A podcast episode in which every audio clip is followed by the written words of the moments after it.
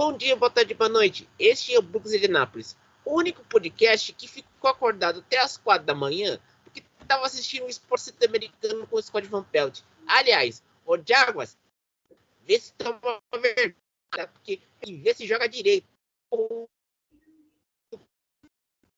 Jogar lá com Aliás, parabéns, hein? Búfalo Bill. Deu uma bela tratorada no Tua, né? Deu uma tratorada no Tua, no Paulo. Ai, que maravilha. Mano. Marhaba, César. Quem ficou Inshallah Mabsutin? Ah, tô bem. Eu não estou bem, eu estou maravilhosamente ótimo.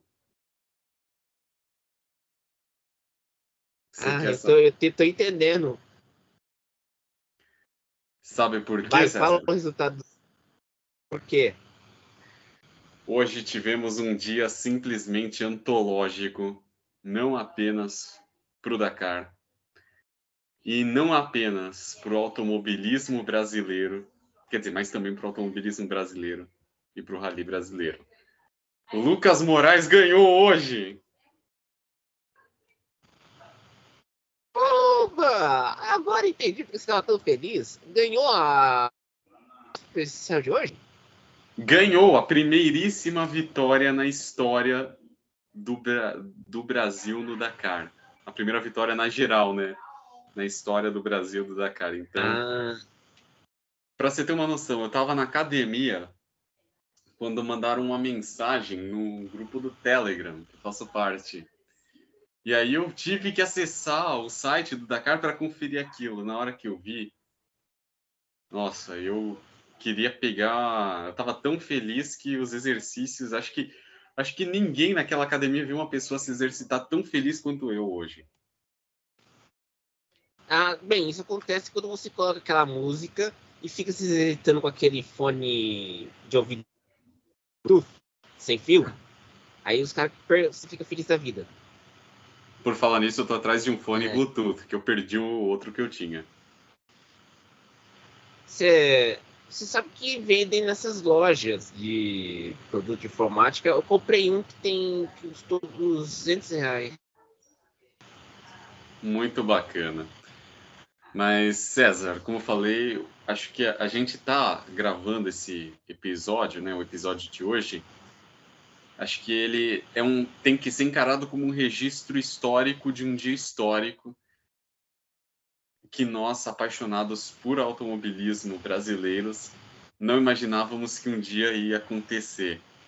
E enfim, não tem nem e não, e, e, você tá falando você tá falando o resultado, ó. O Lucas Moraes chegou na frente do Matias Eccleston e no Azed Al-Raj e, e vale a vitória da Toyota. E vale lembrar que vale lembrar que o Yazid Al-Haj é o líder na geral, é o líder na classificação geral, e o Lucas está em quarto a apenas nove minutos do Yazid Al-Haj. Não, está a um minuto à frente do Nasser Al-Attiyah. Ou seja, a gente tem que acreditar no Lucas Moraes, né? Não, e não é só acreditar no Lucas Moraes, mas aí quebra uma escrita que o Dakar aqui no Brasil sempre era visto ou com os irmãos Azevedo ou com algum bom aventurado que tinha dinheiro para bancar a aventura. O Lucas Moraes é um piloto da Toyota.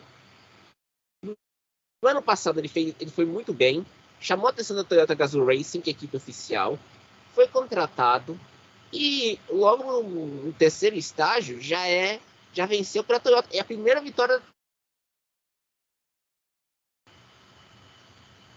É um negócio surreal para dizer o mínimo. Isso, e olha que ele trocou de navegador. É o Armando Leão, que é o espanhol. Antes era o Timo Gottschalk, que está com o Azid Arrage. Então, é uma, é uma vitória. Porque a gente tem que também lembrar que o Rodrigo Varela, que teve problemas que o, o carro dele foi roubado, pilhado pelos Houthis, que estava na rota do Mar Vermelho e agora está com outro carrinho. E tá dando show. Quer dizer, o Brasil tem talento? Tem, mas a gente pode superar o espírito de, do complexo de vira-lata, como dizia Nelson Rodrigues. Exatamente. Como eu falei, essa vitória, com o equipamento que ele tem, é de se ficar confiante. E desse modo a gente uhum. agora cria, tan cria expectativas. Claro, a gente tem que mantê-las baixas, mas, como eu falei, a gente tem que acreditar no Lucas Moraes, porque o navegador dele é excelente, é um cara que já andou de UTV, conhece o terreno que está pisando e agora o Lucas Moraes vai pilotar no meio da no meio da o terreno, né, das próximas especiais vai ser o terreno mais montanhoso, mais e principalmente cheio de dunas, que é uma coisa que ele conhece muito no Rally dos Sertões. Então, vamos acreditar no brasileiro. Exatamente. E outra também, né? Uh, a gente tá a gente tem, que você acho que você não prestou atenção, mas o Romando Mar chegou em quinto lugar pela Rebellion, que é uma equipe privada da Toyota. Muito importante a gente lembrar. Enfim, o César, eu tô completamente. Eu, eu vou dizer, eu sei, você, você tá emocionado, filho. Deixa que eu cuide dessas coisas, vai. Por favor, vai, vai, vai, senão eu começo a chorar aqui mesmo. E detalhe, eu já chorei hoje, tá? tá Por certo. causa disso. Ah, tá. Nas motos, quem venceu foi o argentino Kevin Benavides, da Red Bull KTM, seguido em segundo com o Rick Brabeck e o terceiro Adrian Van Beveren, da Monster. E olha, eu vou dizer uma coisa: a, o Benavides lidera e no, no top 5 você tem Monster Honda. Que o Sky Rose está em Sky Rose está em quarto e o Ross Brandt da Botsuana está em quinto. Vamos nos quadriciclos. Hoje, Alexandre, Alexandre Giroud da Yamaha chegou em primeiro, Manuel Andorra na Argentina chegou em segundo, Urai Varga da Eslováquia em terceiro, Marcelo Medeiros da TH em quarto e Tony Vigucci em quinto. Nos S dos UTVs, de, vamos lá, vamos ver se já abre, já abre. Quem chegou primeiro foi o saudita Yassi chegou em segundo, Gerard Farrelsgel em terceiro, Sarah Price em quarto e em quarto lugar e o brasileiro Cristiano Batista, junto com os Nota da Surf Race chegaram em quinto. Rodrigo Varela chegou em sétimo. E, e aqui, vamos dizer, fazer aqui, o time do Sebastião Loeb, Xavier de Sutrato, chegou em décimo. Ó, vamos na classificação dos carros, geral aqui. É, o, o Rio está emocionado, mas com toda razão. Aqui, entre os carros Uh, o Yazid Al-Haj está liderando o primeiro com 13 horas 7 minutos segundos. Carlos Sainz em segundo com a diferença de 29 segundos na Audi. Matias Epstrom da Audi com a diferença de 8, de 8 minutos para o Al-Haj. Lucas Moraes, que o Lurinha tem tanto amor, e chegou em está em quarto com a diferença de 9 minutos em relação ao, ao Raj, como o Lurinha citou. Nasser Atia da Nasser Racing está com a diferença de 10 minutos. Matias Serradorri da Century Racing Factory está com a diferença de 18 minutos. Romando uma da Rebellion, uma diferença de 19 minutos em relação ao Raj. Stefan Peter Russell da Audi com uma diferença de 22 minutos e tem uma penalização de 4 minutos na conta.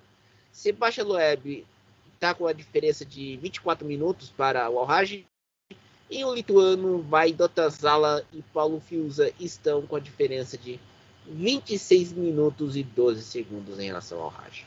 E é importante a gente Nas lembrar. Fala, filho. Importante a gente lembrar que o Nasser Al-Attiyah e o Matheus Bomel tiveram um furo de pneu hoje. Então, fizeram um trabalho assim assombroso, tiraram leite de pedra. E, senhoras e senhores, Sebastian Loeb e Fabiano Urcan sumiram do radar. Não, eu acho que não sumiram. Eu acho que também, se eu pegar aqui, a diferença até 10 minutos está com a Tia. A diferença acima de 10 minutos está com 18 do Matias Serradori e o Luke Minadoe. Minadoe, que é 18 minutos. Então, nesse momento, que a disputa pelo título nos carros está entre 5 pilotos, incluindo o Lucas Moraes, o Azid, o Azid Raj, Carlos Sainz, Matias Exton, Lucas Moraes e Nasser Atia. Justamente, justamente.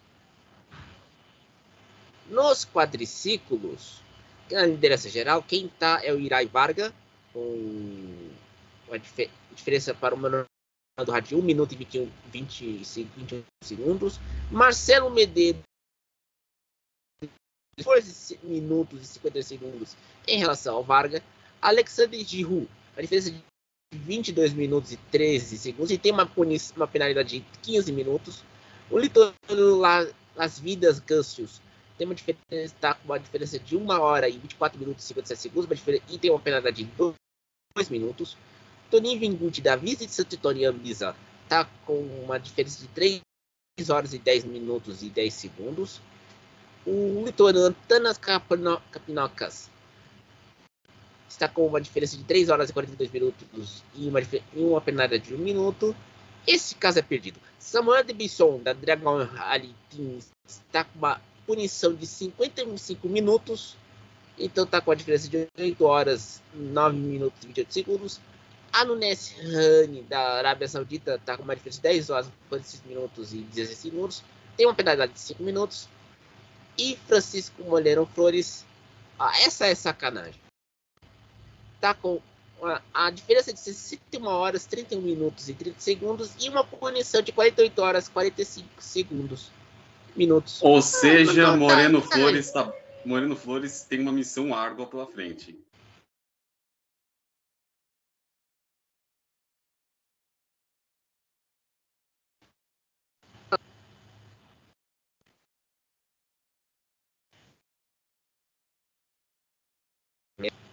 Uh, na Challenger, aí tem a dupla Goskal. Eric 15 minutos e 46 segundos para Marek Goskal. Michel Guthrie estava diferença de 15 minutos e 52 Tchau. Cristina Guterres tem uma diferença de segundos. Francisco Lopes escoltado e Juan Track de Vinagre uma diferença de 42 minutos e 20 segundos. Austin Jones e Gustavo Guggenheim, diferença de 44 minutos e 24 segundos. Nicolas Gaviagos, Gavigácio e Valentina Pertegarini tem uma diferença de 7 minutos e 40 segundos. Marcelo Tia Gastaldi e Carlos Sachs, a diferença de 1 hora, 11 minutos e 48 segundos. E tem uma punição de 20 segundos. Prince. E, e, e Oriol Vidal Monterrano tem uma diferença de uma hora, 35 minutos e 16 segundos. Nos caminhões, que não deve mudar nada no horizonte, epa, epa, epa. Você sabe quem está liderando nos caminhões? Bom, hoje tivemos a vitória. Hoje tivemos a vitória inesperada, eu diria, da Praga. Mas quem está liderando?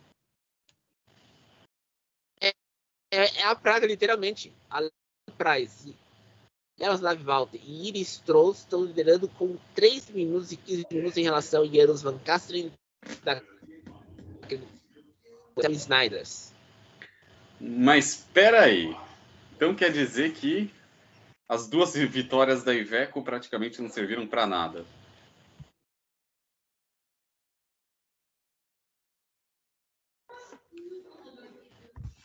Porque hoje o Van em terceiro, com uma diferença de 16 minutos e 10 segundos. histórias foram evaporadas.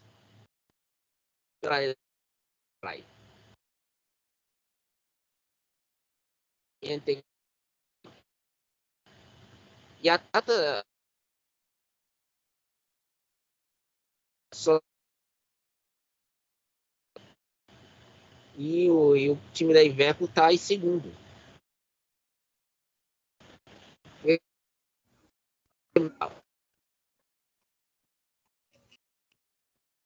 Quarto e o e, e as e da a pode ganhar o título. Pois é, né? Quem diria? A Tatra pode enfim quebrar o seu jejum de 22 anos.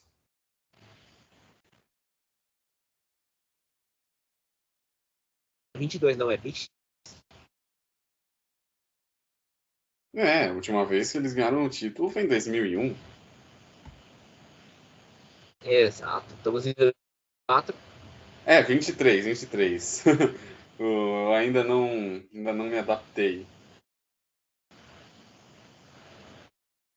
Uhum. E olha, posso dizer uma coisa, hein?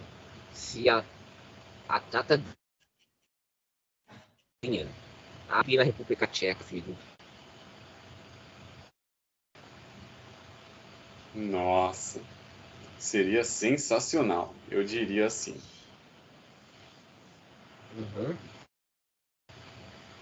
Amanhã, qual é o próximo estágio do Rinha? Vamos lá. Vamos lá. Opa. César, eu quero primeiramente deixar aqui que eu fiquei impressionado, né, que você que você falou praticamente aqui mais do que eu hoje, mas por motivos óbvios, que a emoção tá lá nas alturas, né?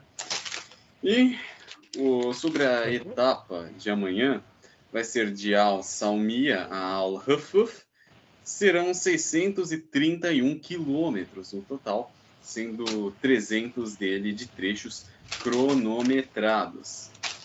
E aí também vamos ter é, um um percurso né, repleto de montanhas rochosas e dunas. É uma areia muito densa, muito dura.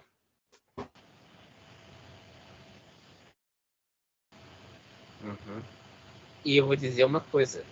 É, aí, oh, na sexta-feira, nosso grande Gustavo Almeida falou que teremos a etapa de 48 horas na, no Sim, no final dessa semana teremos. Sim, porque os pilotos vão ficar incomunicáveis e vão fazer e, e nada de informação de tempo e edição, hein?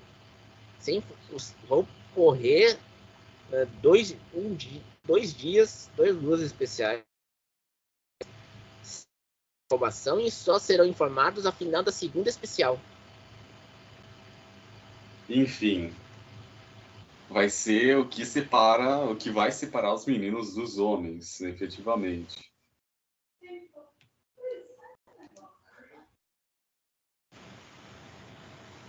Eu só vou dizer uma coisa, meu amigo. Acho que hoje a ESPN vai ter audiência. Aliás, porque a ESPN 4 não, eu não sei se vai transmitir o, a, a transmissão americana do final de hoje entre o Huskies contra os Wolverines. Até que tem que ver isso aqui. Washington Huskies contra o Michigan Wolverines. Vou ficar vendo, porque eu torço pro Wolverines. Aliás, pra cima deles, de Harbaugh! eu quero ver a cara do povo. A cara do Finnebal. Amanhã, se o Harbaugh ganha, eu acho que vai a ESPN vai ter que pedir desculpas, porque o que o seu Pofinebal criticou o senhor Jim Harbaugh não está escrito. Eu não tenho nada a comentar sobre. Não, e, e era, e era sempre descendo porrete no Jim Harbaugh. É, tem que explicar. Paul Finneble é um insider uh, do college de futebol da ESPN. Só que ele apresenta o programa da CSC, que é a referência onde fica o Alabama Crimson Tide, do Nick Saban. Só que o do programa dele, ele sempre dá uma setada no, no Big Ten cais. Isso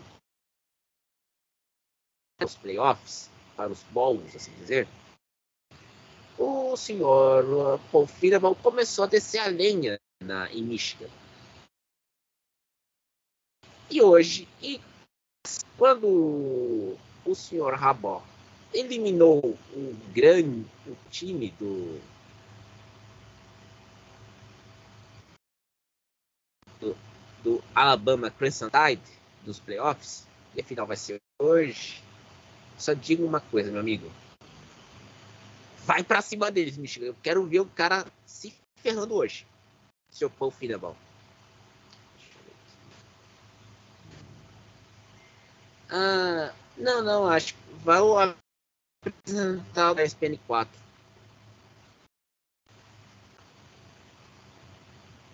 Ah, vai apresentar. É, isso aí. Depois do Lurinha emocionado com toda a razão do mundo, e eu falando nos resultados, encerramos por aqui o Lucas Siga a gente no Spotify. E, aliás, a gente tá furando os olhos da ESPN hoje, pra você ter uma noção, né? Justamente. Esperem, esperem a ESPN. Espere e turma com aquele boletim da cara às 10 da noite para vocês verem a vitória do Lucas Moraes e do Armando Moleon. Bom dia, boa tarde, boa noite. Até mais. Salam.